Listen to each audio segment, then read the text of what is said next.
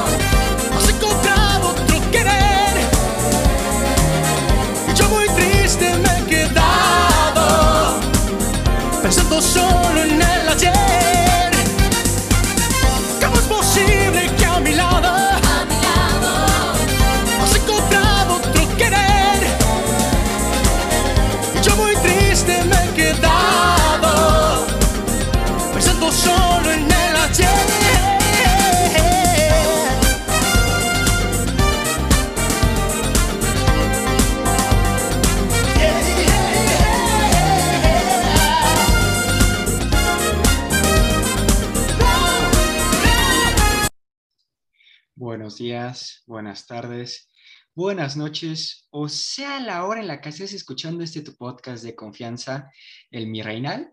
Yo soy Alejandro Alguín y el día de hoy tenemos invitado, pero muy, pero muy especial. Jonathan, ¿cómo estás?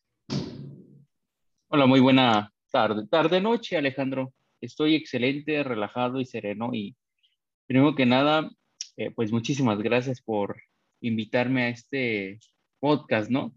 El primero al que invita, ¿no? Eh, pero pues muchísimas gracias y espero que te encuentres excelente, Alejandro.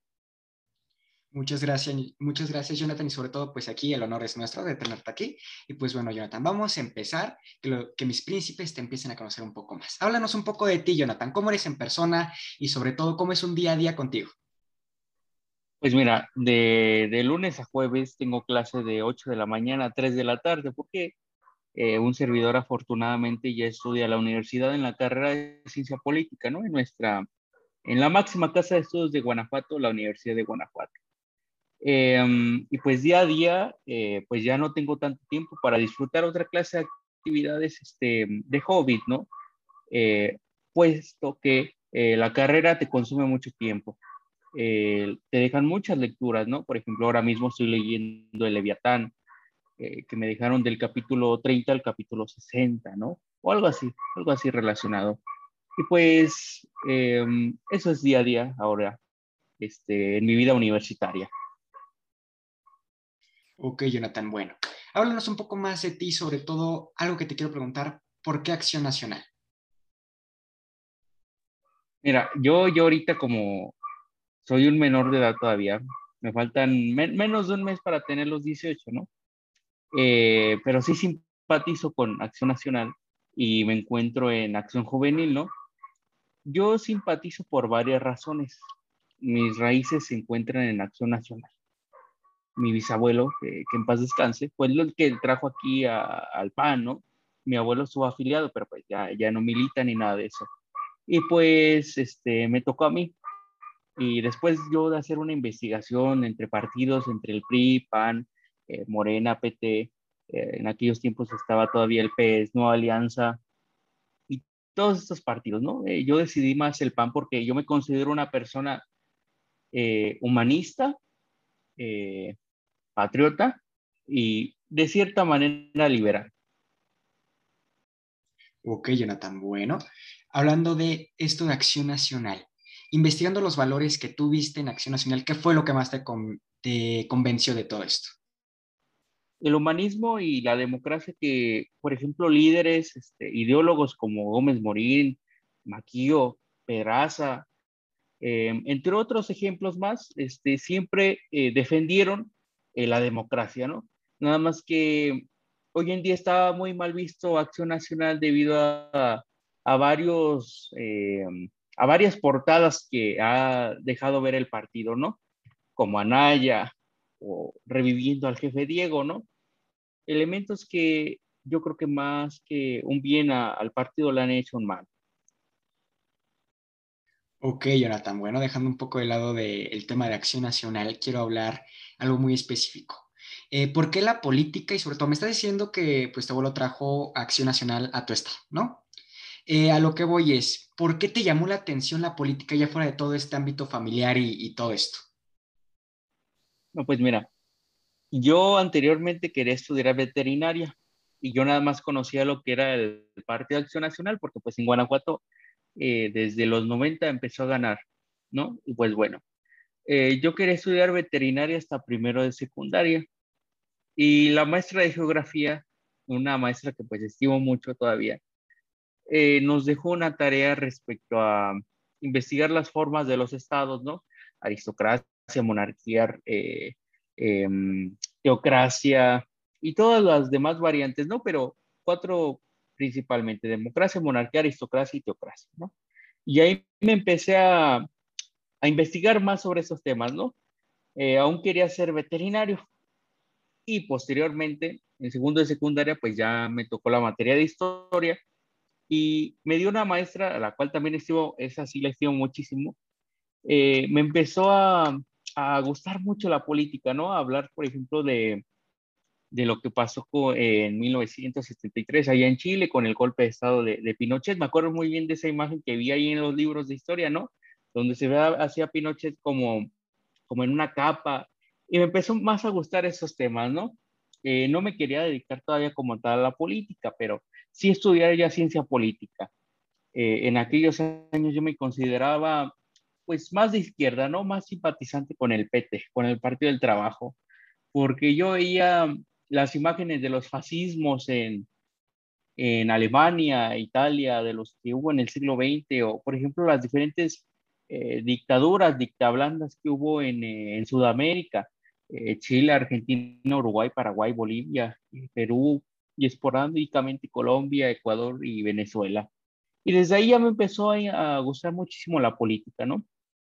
Ya después cuando eh, entro a tercero ya, ya digo, no, pues a mí sí me gustaría hacer, este, servir a México, ¿no?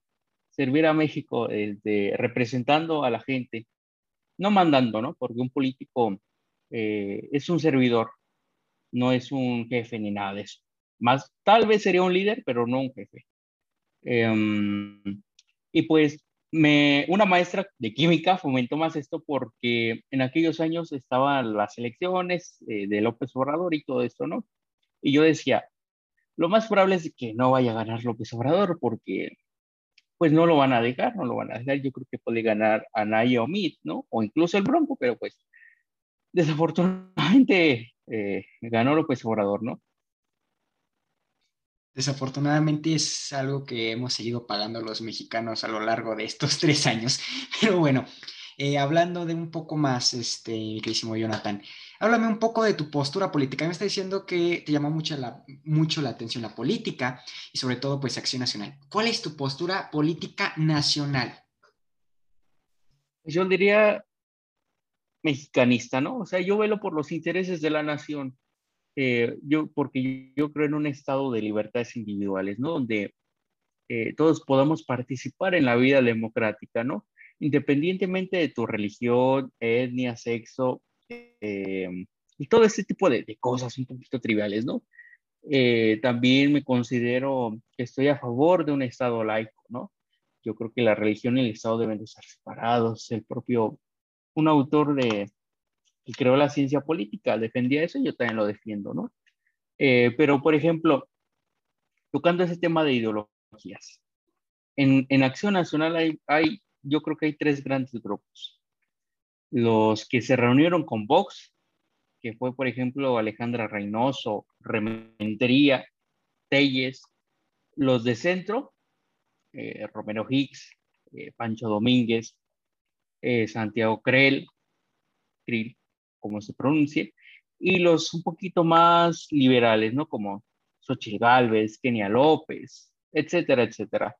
Yo en ese mm, paradigma, en ese, en ese partido yo me consideraría más los de centro, eh, como Romero Hicks, ¿no? un maestro a seguir, ¿no? Que fue extractor de mi universidad. Ok, sí, super figura que es Romero Hicks y esperemos que sea el posible candidato para las elecciones de 2024. No esperemos que Marquito Cortés no, no haga cosas raras. Pero bueno, regresando al tema, mi queridísimo Jonathan, eh, tu postura política internacional ya hablando de, de, la polaca. Pues mira, yo me voy a enfocar en la parte occidental porque en la parte de oriental sí soy un completo ignorante, ¿no? Eh, por ejemplo, yo, pues no sé si se pudiera decir, pero pues yo tengo el gusto, voy a tener el gusto y el honor de poder votar en las siguientes elecciones aquí en México y allá en Estados Unidos, ¿no? Y yo sinceramente voy, si Trump se vuelve a postular, yo voy a votar por el señor Trump, porque sinceramente sí le hizo mucha ayuda a Occidente, ¿no? Eh, apaciguando a China, eh, controlando a, a Kim Jong-un y todo esto, ¿no? Y en el ámbito europeo, eh, no me considero tan partidario de Vox, porque Vox es un partido un poquito más clerical, eh, cercano al reaccionarismo, ¿no? Con, con la persona o con el grupo que sí me considero más cercano, es europeo, es con Asamblea Nacional, con el Frente Nacional de Francia, con Marine Le Pen, ¿no? Ella es una persona que yo creo que va a ganar las elecciones en 2022 y pues va a ser la primera presidenta de la República Francesa, ¿no? Y aquí en Latinoamérica eh, hay, hay, un personaje que, que conozco y, y, pues he hablado con él, ¿no? Ahí, ahí en Instagram por, por audios. Se llama José Antonio Cast. Yo también creo que él va a ser el próximo presidente de Chile y está en el Partido Republicano allá en Chile y yo creo que esos son los eh, pilares internacionales o mis posiciones ideológicas que yo tengo, ¿no? Por ejemplo, decías ahorita de los polacos. Creo que los polacos ya cayeron en un extremismo total, ¿no? Que es esto de zonas anti-LGBTIQ más, ¿no? Este, todos somos personas, no simplemente porque seas homosexual, lesbiana, eh, transexual o todo eso, eh, vas a ser este, comunista o socialista, ¿no? Eh, que yo siento que ahí tienen un marcado resentimiento y odio hacia todas estas ideologías, más que nada por la por todo lo que sufrieron en el siglo XX, ¿no? Ni tampoco me acerco a lo que es este Víctor Orbán, primer ministro de Hungría. Tal vez, tal vez un poquito con Salvini, pero más que nada con Marine Le Pen. Ok, perfecto, Jonathan. Oye, hablando un poco más, ya especificando, ya volviendo a, ¿no? vamos a regresar, dos guiones, y es hablando, ¿cuál es tu opinión sobre el gobierno actual de México?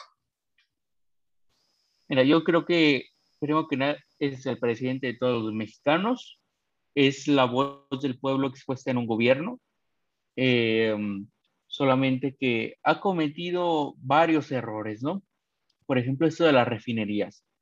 Yo te puedo asegurar que en uno o dos años van a salir autos eléctricos en menos de, de 200 mil pesos, accesibles ya para la clase media mexicana, ¿no? eh, porque fue un rotundo error hacer la refinería. Eh, pero hay aciertos de la administración de López Obrador que yo, yo considero buenas, ¿no? Eh, por ejemplo, lo del tren Maya. Yo creo que se debe de hacer esta red de ferrocarriles como se está haciendo en Europa y en partes de Asia, ¿no? Es algo por explotar. De hecho, yo, recuerdo muy bien que en el sexenio de Peña Nieto andaban anunciando que querían hacer un tren bala de Monterrey, Guadalajara, Guanajuato, bueno, León, Guanajuato, eh, Querétaro y Ciudad de México. Algo así estaba escuchando. Y pues yo creo que es un mal necesario, eh, por así decirlo. En términos más generales, yo creo que sí está haciendo un poquito malas cosas, pero no es solamente su culpa. Es culpa de la gente de que votó por, eh, eh, bueno, que le dio prácticamente otra vez este, la Cámara de Diputados. Y pues lo hemos visto. cumplen ciegamente todas las acciones que mandan de, de Palacio Nacional, algo que eh, no se debe tolerar en ningún país del mundo civilizado, eh, porque refleja eh, el, el, nepotismo, el totalitarismo que aún existe, ¿no? Que se rompió en el 2000 cuando llegó Vicente Fox. Hoy vemos el mismo totalitarismo que se vivió cuando Plutarco Elías Calles asumió la presidencia de México. Yo creo que se va a volver a repetir el ciclo. Esperemos que no. Esperemos que no, no queremos otro maximato, por favor. A lo que vamos es, eh, hablando ya más a fondo, para ti, ¿qué es la democracia? Ah, mira, hay muchas definiciones de democracia, ¿no?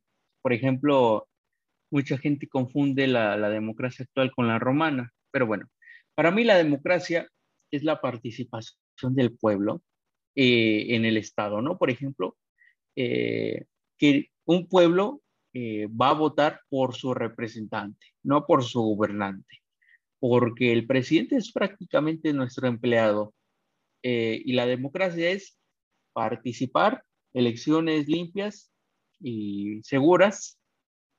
Eh, y para mí eso es democracia. Además de que no sea un sistema bipartidista como está en Estados Unidos, ¿no? Yo sé que hay más partidos políticos, ¿no?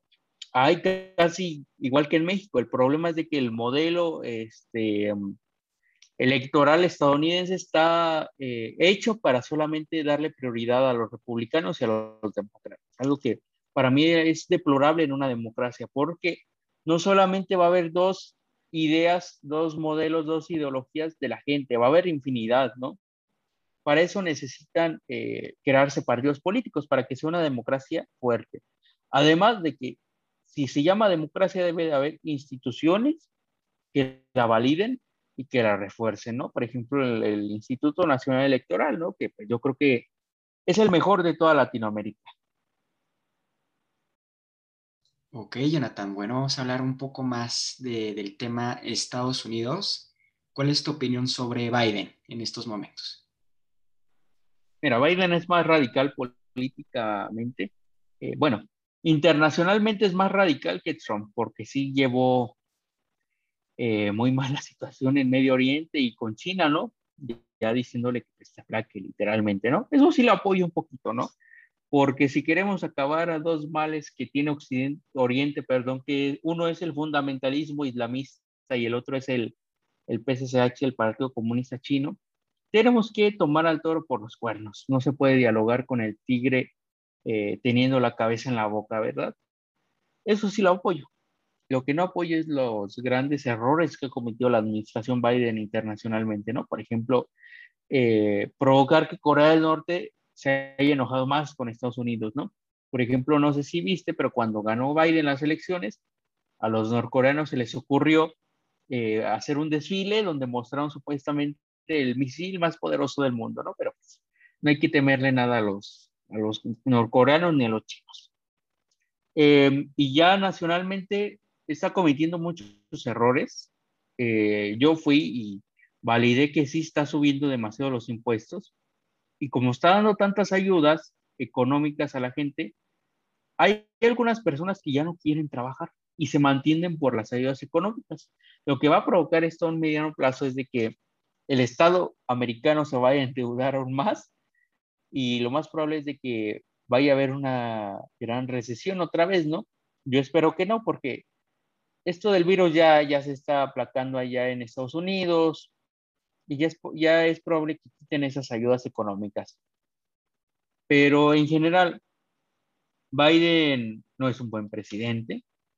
Eh, lo, por eso, eh, solamente California y creo que Nueva York son los bastiones demócratas, porque todos los demás este, estados apoyan a, a Donald Trump y a, a este DeSantis, gobernador de Florida. Ok. Eh, hablando un poco más de, de todo este tema, para ti, ¿qué significan las ciudades sociales y qué opinión tienes sobre ellas? Pero ya en, en aquí en la versión nacional. Ok, mira, y México es un país que ha venido arrastrando pobreza desde el tiempo de la colonia. Yo conozco gente que pues vive al día, ¿no? Y gente pues que también se va a Europa cada dos veces al año, ¿no? Em, y yo creo que las ayudas, eh, por ejemplo, de la beca Benito Juárez y todas las que está dando López Obrador, pues sí son buenas, ¿no? Por ejemplo, las de adultos mayores, ¿no? Porque, pero que nada más esas, esas becas deben de ser enfocadas en personas que sí las necesitan, ¿no? Un servidor recibió la beca Benito Juárez y yo no la necesito. Eh, afortunadamente o desafortunadamente, eh, yo no tenía compañeros que, que estuvieran al día, ¿no? Pero, por ejemplo, los ayudaban a, a pagar este, útiles de la escuela y otros, en cambio, por ejemplo, la malgastaban en, la malgastábamos, perdón, en, en otros artículos que no, que no eran para la escuela, ¿no? Algunos en cerveza, otros en, en todo ese tipo de cosas, ¿no? Y el argumento de, de la gente que apoya todo programas sociales de que pues ayuda a la economía y no sé qué tanto, pero no tanto, ¿no? Yo prefiero que, por ejemplo, eh, si en un salón hay un muchacho que va al día, este, que, ne- que tiene fuertes dificultades económicas, este, que tiene que trabajar para sostener a su familia también, eh, en vez de darle a 30 niños, que nada más se le dé a uno, todo ese dinero junto. Y así ese niño podría estar igualado, ¿no? Con los demás compañeros y podría eh, salir de, de ese problema económico que tiene, ¿no? Eh, por e- pero, por ejemplo, eh, a la mayoría de los adultos mayores sí se les debe dar porque hay algunos que pues sí no, no, no tienen este como, no tienen jubilación o muchas veces están muy endrogados por, por las medicinas y todo esto. En, en esos casos se tiene que evaluar muy bien a quién se le va a dar porque creo que a toda la gente se le estaba, a todos los adultos mayores se les estaba dando, pero eso es una tremenda idiotez, es un acto eh, partidario, es un acto eh, para la campaña de 2024 prácticamente, para tener más votos. Eh, lo que está provocando es de que el dinero eh, se vaya a manos que realmente no lo necesitan. ¿Por qué? Porque yo estaba analizando el comportamiento de las personas, ¿no? Y la mayor parte de la gente que va a pedir ayudas no es gente que la necesita, es gente que nada más quiere aprovechar. La gente que realmente la necesita, mínimo es honrada y no y su orgullo no permite que dependan de alguien. Ellos eh, se esfuerzan por salir adelante. Exactamente, Jonathan. Es algo que fíjate, yo concuerdo mucho contigo de esto de las ayudas sociales. No se les debe de dar a todos al por mayor, porque como dices tú, hay un descontrol de a quién se le está dando. Obviamente que va a haber personas, como dices tú, que afortunadamente no necesitan esas ayudas y va a haber personas que sí las necesiten. Como dices tú, una persona que de verdad la necesita y que es honrada, pues va a trabajar por más, porque necesita más, no se va a quedar con ese apoyo, ¿no? Obviamente. Pero hablando un poco más de esto, ¿tú crees que a largo o a mediano plazo o a corto plazo esto sea un daño para la economía mexicana? Sí, obviamente, porque pues el gasto público se va a aumentar, por eso nos están ya aumentando los impuestos, ¿no? No estoy en contra de los impuestos, ¿eh? No, no me vayan a clasificar como un libertario. Eh, pero sí nos va a afectar muchísimo en la economía eh, y le va a afectar más al mexicano de clase baja, es lo más probable, porque al mexicano de clase media y alta no le va a afectar prácticamente nada, de hecho le va a beneficiar. Eh, así que, en conclusión, nos va a afectar eh, indirecto o directamente en unos cuantos años cuando eh, llegue el próximo presidente o antes de que termine este sexenio. Esperemos que sean muchos años más, pero el problema se va a hacer más grande, ¿no? Bueno, a lo que vamos es, mi queridísimo Jonathan. Eh, para ti, ¿qué es el éxito? Pues mira, este, yo, por ejemplo, para mí eh, es cumplir con tus metas, ¿no? Suena algo pues egoísta, ¿no? Pero, por ejemplo, una de mis metas a, a corto plazo fue entrar en la universidad. Pero lo difícil no es pasar, lo difícil es durar. Eh, para mí un éxito es de que ahorita, ahorita pues vamos más o menos, ¿no? No vamos así muy excelente, pero pues vamos más o menos, ¿no? Eh, para mí es cumplir con tus objetivos, ¿no? Eh, independientemente de que sean económicos, sociales, espirituales, religiosos o lo que sea. Eh, son tus, pues, sueños, ¿no? Lo que tú quieres lograr. Ok, Jonathan. Una pregunta que te quiero hacer, ya dejando todo el tema de política y etc., que son, son temas muy, un poco controversiales y sobre todo que a la gente les encanta, pero también hay gente que en cualquier momento nos puede dar un levantón en un periférico, ¿no? Pero lo que vamos es, quiero que me cuentes un poco más de ti, Jonathan. ¿Cómo eras de niño? Pues yo era un niño muy, muy risueño, muy risueño, muy risueño, eso no se me ha quitado. Y pues hay mucha gente que dice que no le doy seriedad a la política, pero la política es para disfrutar y para reír, ¿no? Y pues yo era un niño muy risueño, muy confiado, eh, muy noble. Todavía sigo siendo todo eso, ¿no? Pero ya no tan confiado. Eh, muy extrovertido, eso sí, siempre he sido muy extrovertido.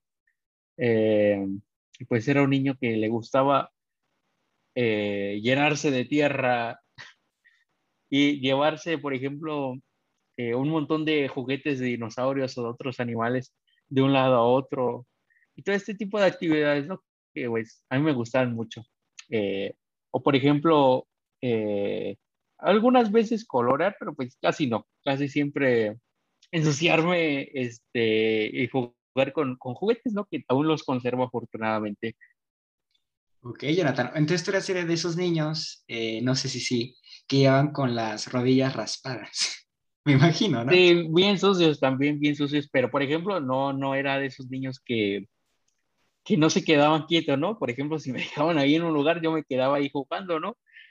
Eh, no soy como mi, como mi hermano, ¿no? Que por ejemplo, si lo dejan ahí, pues no se queda ahí, anda, es muy, pues le gusta moverse mucho, eh, como a todos los niños. Ok, Jonathan. Bueno, hablando un poco más, creo que cuentes un poco más eh, de algo esto muy interesante que diría Roberto Martínez, activando el modo investigador privado. Eh, descubrí que eres parte del comité de... Ay, ay, discúlpame, de algo universitario de Nacional. Eh, ahorita yo estoy, por ejemplo, en varias cosas, ¿no? Sí. Eh, por ejemplo, ahorita yo estoy colaborando con la División de Derecho, de- bueno, de Ciencia Política aquí en mi universidad para, soy del comité organizador de, un evento que se va a llevar en noviembre con la UNAM y la UG, ¿no? Eh, que va a ser una doctora que, pues me agrada mucho, ¿no? Más que pues sí deja mucha tarea. Em, estoy, por ejemplo, también en Alternancia Juvenil por México. Soy su secretario en Operación Política. Eh, por ejemplo, también estoy en, bueno, soy presidente y fundador de Frente por la Democracia, ¿no? Una institución donde fomentamos la vida partidaria, la vida política y eh, queremos ser la semilla del cambio en la juventud, ¿no? Que sean más democráticos, inclusivos, eh, bueno, democráticos, justos y libres. Ok, Jonathan, bueno, discúlpame la que se vaya, es que luego se me va el avión. Es el Parlamento Juvenil Interuniversitario. Me parece que Eso, estuviste... en, en, e- en eso Ok. participé, en eso participé en política juvenil internacional, eh, porque vi la publicación y dije, bueno, me voy a meter, es como, como un modelo de Naciones Unidas, eh, pero como en el Senado, ¿no? Y ahí expones este, tus puntos, o por ejemplo, los tópicos, ¿no? Pusieron creo que el de energías renovables, bueno, no, el de cómo mejorar la economía o algo así, y respecto a la seguridad, si mal no recuerdo. Pues son muy divertidos, los modelos de Naciones Unidas no tanto, eh, pero sí los parlamentos. Ok, Jonathan, hablando un poco ahorita que tocaste el tema de las energías, ¿cuál es tu opinión sobre la nueva reforma, bueno, contrarreforma energética? Mira, pues yo siempre he creído que México debe tener autonomía energética, ¿no? Porque, pues, o sea, imagínate que un día pase lo que está pasando en Europa, ¿no? De que pues, Putin esté aumentando el precio de gas, eh, algo que dependen demasiado los europeos, y los europeos tengan que pagar en lo que diga este, Rusia, ¿no? Yo creo que debe de haber autonomía energética. El problema está en que lo que está provocando ahorita López Obrador es de que nos van a aumentar la luz y lo que quieren hacer es crear otra vez otro monopolio que va a fracasar. Desgraciadamente por la corrupción que existe eh, y seguramente vamos a obtener eh, sanciones económicas internacionales de parte de esas empresas si nos llegan a demandar internacionalmente, eh, porque ya una expropiación, porque yo digo que es una expropiación pero maquillada, ya no es permitida en pleno siglo XXI. Eso ya pasó, eso lo pudo hacer Cárdenas en su momento, pero nada más por el contexto que, estaba pasando el mundo, que era la Segunda Guerra Mundial. Bueno, y ni pre, bueno, casi la guerra civil española, pero ya casi todas las potencias saben que iba a haber una guerra. Eh, pero ya hacerla hoy en día ya no es factible, ¿no? Eso sí creo que, por ejemplo, eh, los recursos sí deben de estar en manos de, de, los mexicanos, por así decirlo, ¿no? Pero también debe de existir eh, la libre competencia, porque si nada más existe un monopolio, lo que va a pasar es de que la empresa del Estado se va a conformar y no va a querer innovar y lo que va a provocar es, ser un desastre, va a ser un desastre. Espero que en la Cámara de Senadores ya pasó, ¿no? Creo que ya pasó. Eh, o creo que no ha pasado. No, no, no. Todavía no se manda la, bueno, ya se mandó la propuesta de parte del Palacio Nacional, todavía falta que se hagan las reuniones en Cámara de Diputados y posteriormente nomás lo que hacen los senadores, bien sabido, nomás ponen su firma. Pero eh, a lo que vamos es, eh, ¿tú crees que es algo posible que se apruebe?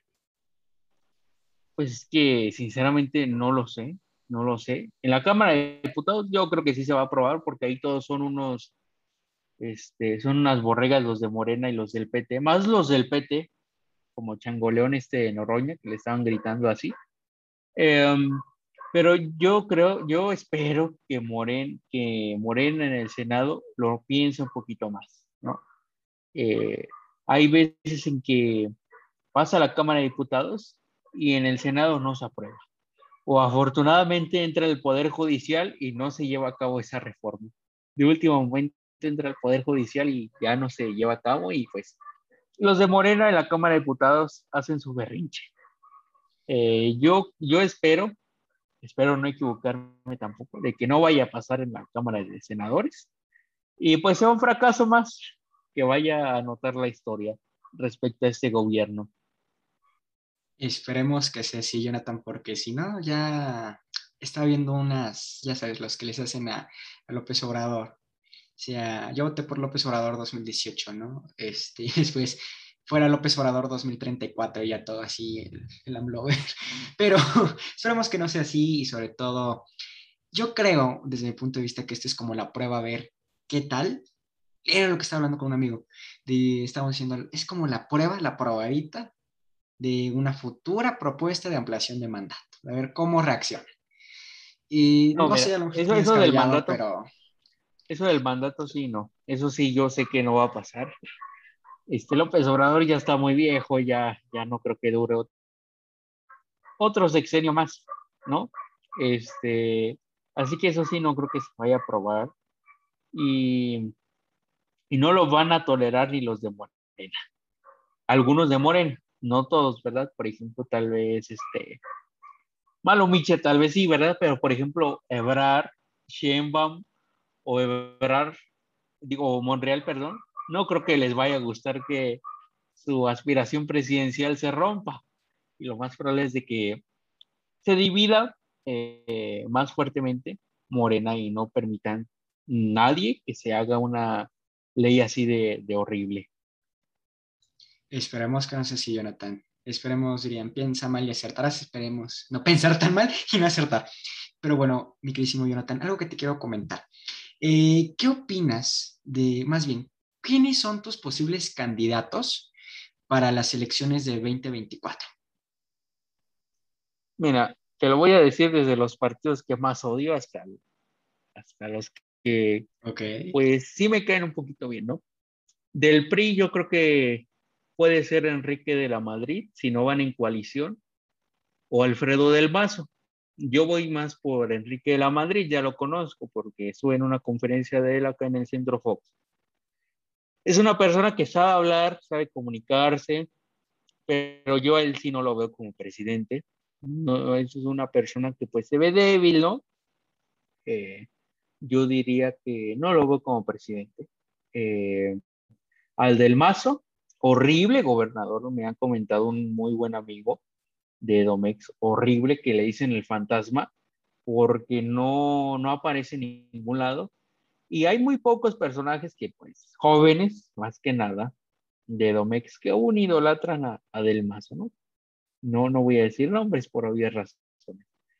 Eh, del PT, espero que del PT no se les ocurra sacar a, a Gerardo Fernández Noroña. No creo, porque el PT es un partido parásito, al igual que el Partido Verde. Eh, pero en el mejor de los casos, por ejemplo, digamos que sacan a, Fernan, a, Gerard, a Gerardo Noroña, ¿no? No creo que gane la elección por obvias razones. Eh, por ejemplo, de, de Morena, yo creo que va a haber una pelea entre tres candidatos. Marcelo Ebrard, que yo espero que nunca llegue al poder ese desgraciado. Claudia Sheinbaum, que tampoco yo espero que llegue al poder. Y Ricardo Monreal. Con Monreal simpatizo un poquito más porque pues sí es un poquito más eh, demócrata y dialoga más, eh, más que nada en la Cámara de Senadores, porque si vamos a los otros dos, eh, pues representan todo lo malo de, del PRI que anterior, ¿no? ¿De qué otro partido hay? Bueno, el PRD no va a lanzar a nadie, es un partido que ya se va a quedar de parásito toda su vida. Movimiento Ciudadano, eh, yo creo que todavía no es el momento para que Movimiento Ciudadano saque a Samuel García como candidato a la presidencia. Eso sí es una tremenda, un suicidio yo diría. Eh, Enrique Alfaro, muchos dicen que Enrique Alfaro, pero a ver, Enrique Alfaro di, ha dicho muchas veces que no, no quiere ser presidente ni nada de eso.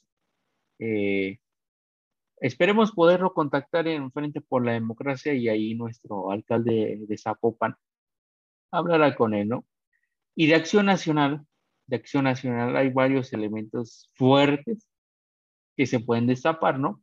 Yo espero que Anaya se quede allá en el exilio que ya se quede allá, que ya no venga aquí a México a, a, intoxicar a las juventudes.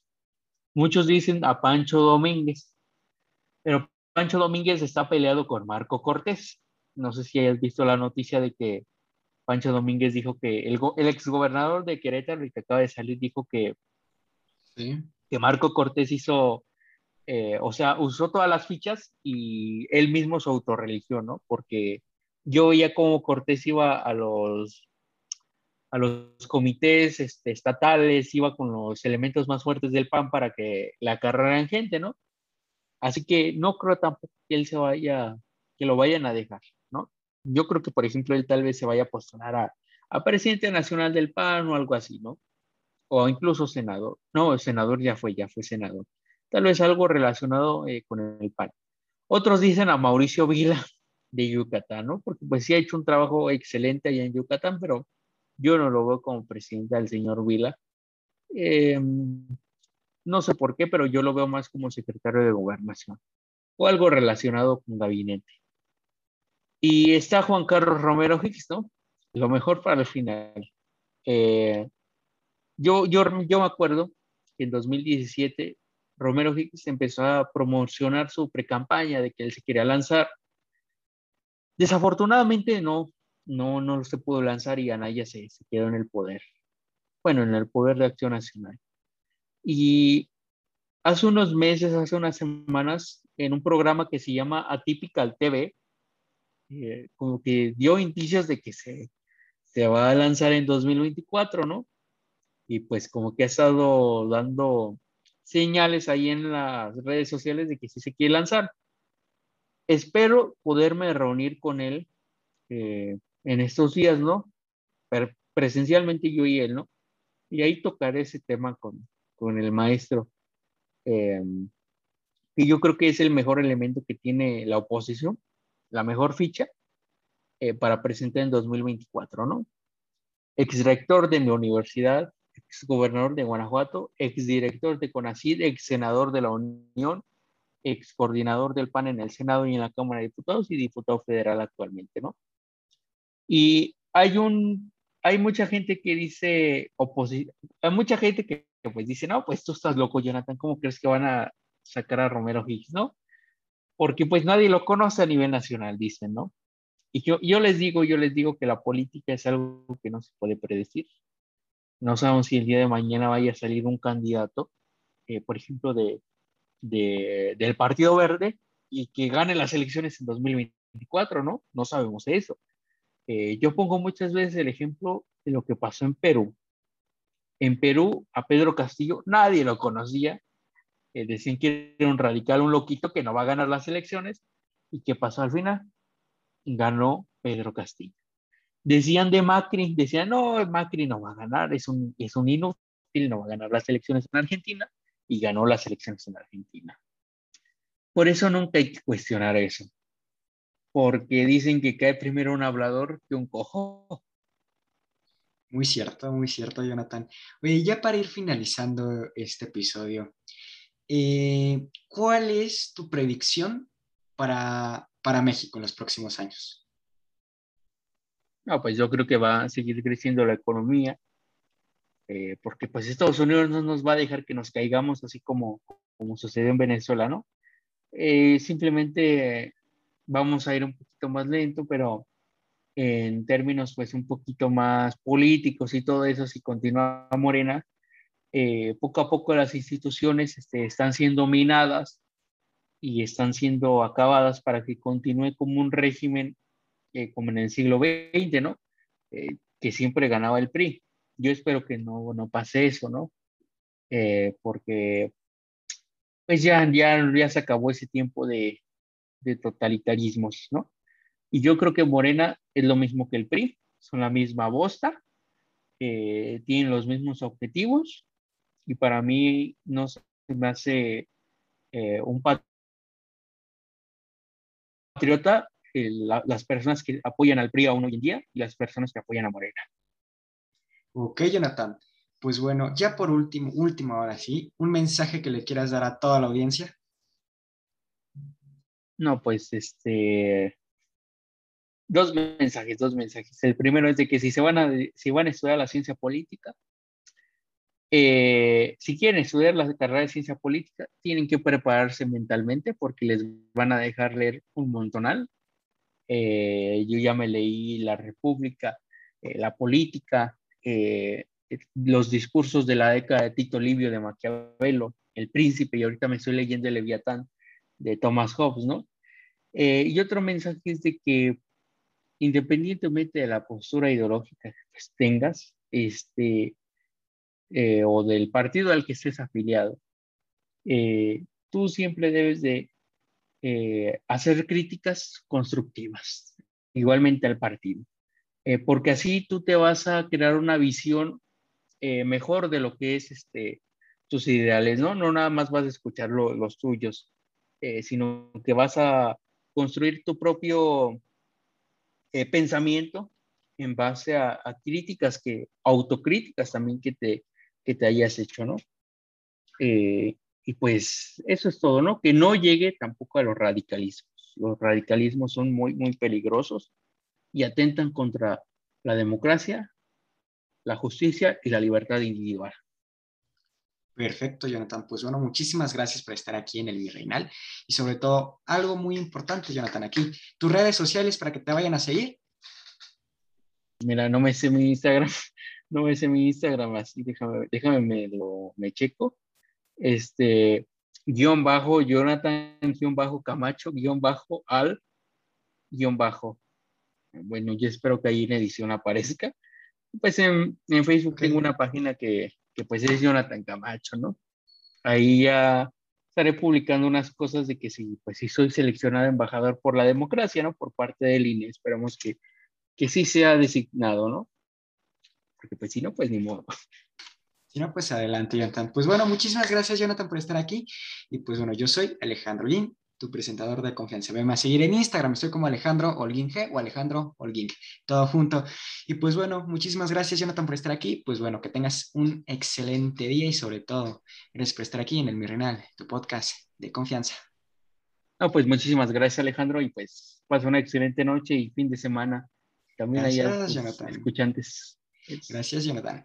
Hasta la próxima. Esto fue el Mi Reinal. Haznos caso, no nos hagas caso, pero sobre todo algo muy importante, abre tu mente a nuevas opiniones. Esto fue el Mi Reinal. Hasta la próxima.